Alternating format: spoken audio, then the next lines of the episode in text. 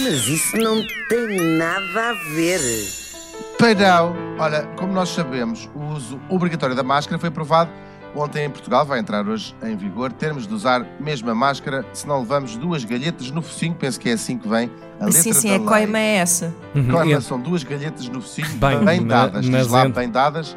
Entre os Porque 100 e os pode 500 haver- euros de atenção e agora vale Exatamente. também no exterior, para situações onde naturalmente haja uma concentração de, de pessoas. pessoas, pois. Yep. E, e de- já sabemos todos, dizem-nos os cientistas, que é uma das maneiras mais eficazes de nos protegermos e protegermos os outros contra o coronavírus, quando, vírus, quando é usada com o método mais eficaz, que é, sabemos bem, o distanciamento social. Ora, o uso das máscaras já teve um papel importante na Ásia. Eh, Temos todas imagens presentes de- dos asiáticos a usarem as suas pequenas máscaras eh, nas epidemias. é verdade. eh, é verdade. De SARS e de MERS. SARS e MERS. Não sei bem, isto acho que são os acrón- acrónimos em inglês, eu não falo eh, bem português. Bom, o que talvez não saibam é que elas já tinham sido usadas de forma generalizada durante a outra grande pandemia, a chamada ah, gripe espanhola de 1918. É que se o Covid se espalhou pelo mundo através do turismo em massa, de andarmos todos de um lado para o outro a a 400 eh, euros no máximo, é do início do século XX, ela como é, como é que se espalhou?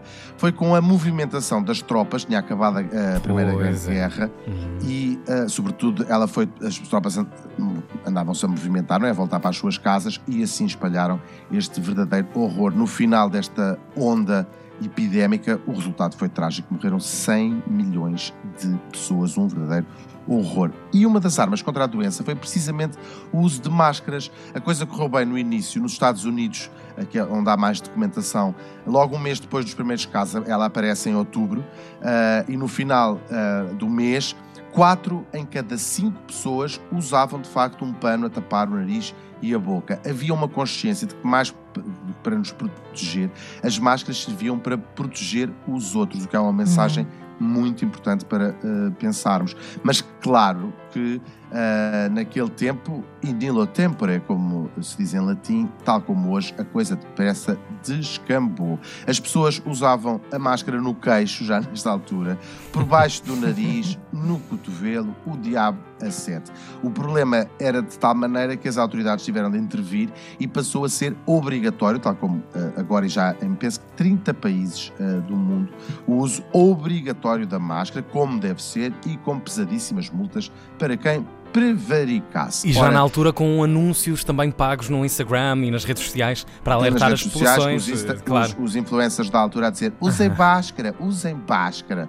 Mas há aqui um erro histórico que é importante olharmos para trás e para não repetir: é que, como o uso da máscara em grande medida tinha resultado, ou seja, as infecções baixaram muito, as autoridades de saúde decidiram levantar estas restrições logo em novembro, portanto, um mês depois Pois é. de, de terem sido eh, obrigatórias. Houve, houve festas na rua, isto- há fotografias impressionantes da cidade de São Francisco.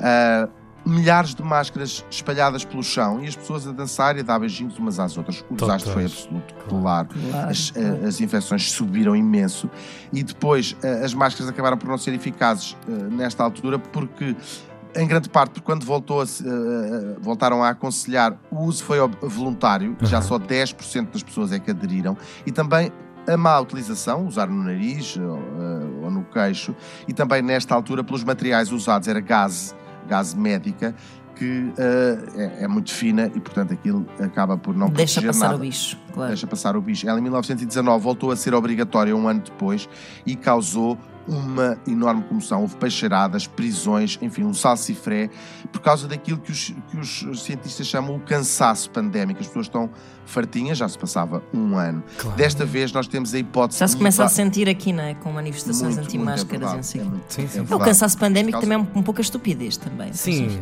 sim. Sim, porque a coisa não passou e, e- ela só passa. Claro. Ou seja, não é, ah, isto está a resultar, vamos tirar. É precisamente o contrário. Isto está a Claro. resultar, vamos Vamos continuar manter. a fazer. Exatamente. É a mesma maneira que, como é que se aprende, como é que se abre uma porta. É que a gente faz assim, PUM! Bate os cones na madeira. Se depois descobrimos ali uma maçaneta, rodamos, abrimos para trás e pensamos: ai que maravilha, vou Ah, passar a entrar na sala Claro, sempre assim. claro. Faz algum sentido essa, E essa explicação. Ótima analogia. Claro, Bravo. só deixamos de bater contra as portas quando aprendemos a abri-las. O uso da máscara é um dever cívico, é importante dizer isto aqui. É horrível, sabemos todos, dá comichão no nariz, mas é o que nos protege, juntamente com o distanciamento social, a nós e aos outros. E é também um presente caído do céu para as pessoas feias, mas isso não tem nada a ver. Mas isso não tem nada a ver.